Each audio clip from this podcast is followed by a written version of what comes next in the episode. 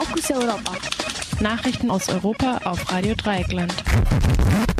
Die Fokus Europa Nachrichten am Mittwoch, den 7. November. Zunächst der Überblick. Zwischenwahlen in den USA. Demokraten gewinnen das Repräsentantenhaus, Republikaner den Senat. Deutsche Konzerne spenden 2,6 Millionen im amerikanischen Wahlkampf. Bayern schiebt auch mit neuer Regierung weiter ab. Fünftes Opfer nach Hauseinsturz in Marseille geborgen.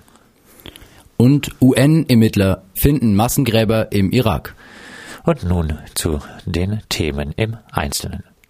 Bei den Zwischenwahlen in den USA hat die Demokratische Partei eine der beiden Parlamentskammern zurückgewonnen. Ersten Ergebnissen von heute Nacht zufolge bekommen die Demokraten mehr als die Hälfte der 435 Sitze. Die Republikaner behalten hingegen ihre Mehrheit in der zweiten Kammer im Senat. Umfragen vor den Wahlen hatten auf ein solches Ergebnis hingedeutet. Mit einer demokratischen Mehrheit im Repräsentantenhaus wird das Regieren für Präsident Trump schwieriger. Allerdings hatte Trump in der Vergangenheit ohnehin oft über sogenannte Executive Orders, also präsidiale Direktiven regiert, die nicht durch das Parlament abgesegnet werden müssen. Ohne eine Senatsmehrheit ist das von einigen Demokraten geforderte Amtsenthebungsverfahren gegen den Präsidenten nahezu ausgeschlossen. Beim gerade zu Ende gegangenen Wahlkampf um den amerikanischen Senat haben auch deutsche Unternehmen teilgenommen. Mindestens 2,63 Millionen Dollar sollen deutsche Firmen über ihre Tochterunternehmen für die Kandidatinnen ausgegeben haben. Da ist berichtet die Welt mit Verweis auf Zahlen des Center for Responsive Politics. Rund 60 Prozent der deutschen Firmenspenden gingen an republikanische Kandidatinnen. Die Deutsche Bank spendete sogar insgesamt 70 Prozent ihres Betrags den Konservativen.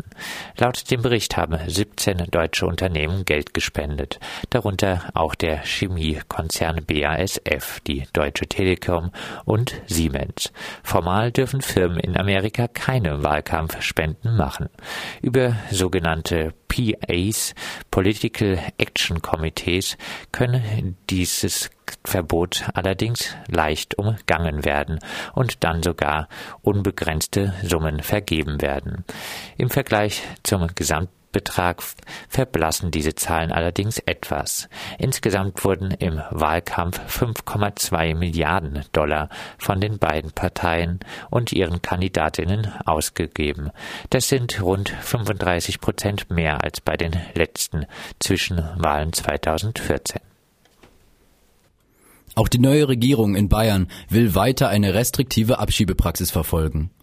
Die neue Koalition aus CSU und Freien Wählern will nach wie vor den Wechsel von Asylsuchenden in die Arbeitsmarktmigration unterbinden. Stattdessen soll Bayern weiter Vorreiter in Sachen Abschiebung bleiben.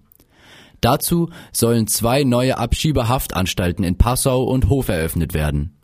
Auch an den sogenannten Ankerzentren will die Koalition festhalten. Seit 2017 ist in jedem Landkreis ein solches Lager errichtet worden. Die Freien Wähler hatten im Wahlkampf zumindest teilweise verbesserte Bedingungen für Asylsuchende gefordert. So sprachen sie sich beispielsweise für einen leichteren Arbeitsmarktzugang für Geflüchtete aus und kritisierten die Ankerzentren. Davon ist im Koalitionsvertrag nichts übrig geblieben. Zivilgesellschaftliche Organisationen wie der Bayerische Flüchtlingsrat zeigten sich enttäuscht über die angekündigte Asylpolitik. Diese setze auf Verbote und Repressionen, anstatt auf menschenwürdige Aufnahme und humane Lebensbedingungen, so Alexander Thal vom Flüchtlingsrat. Nach dem Einsturz mehrerer Häuser in Marseille ist nun ein fünftes Opfer geborgen worden. Das berichtet die Nachrichtenagentur AFP. Die Behörden gehen davon aus, dass noch weitere Personen unter den Trümmern verschüttet sein könnten. Nach Aussagen des französischen Innenministers ist es unwahrscheinlich, dass sie den Einsturz überlebt haben könnten. Die Behörden vermuten den Grund für den Einsturz gleich mehrerer Häuser in den starken Regenfällen der letzten Tage.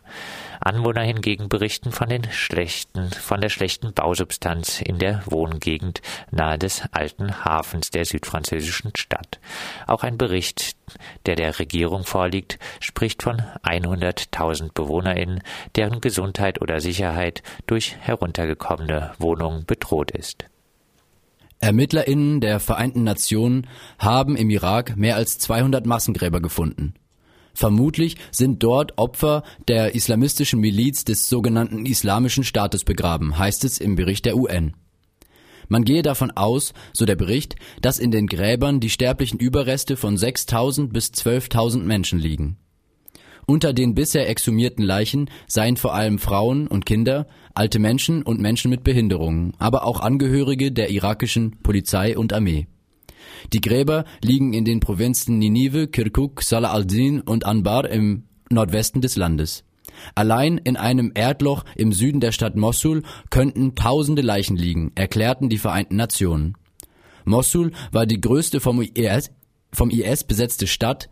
Insgesamt gehen die Vereinten Nationen davon aus, dass der IS rund 33.000 ZivilistInnen im Irak getötet hat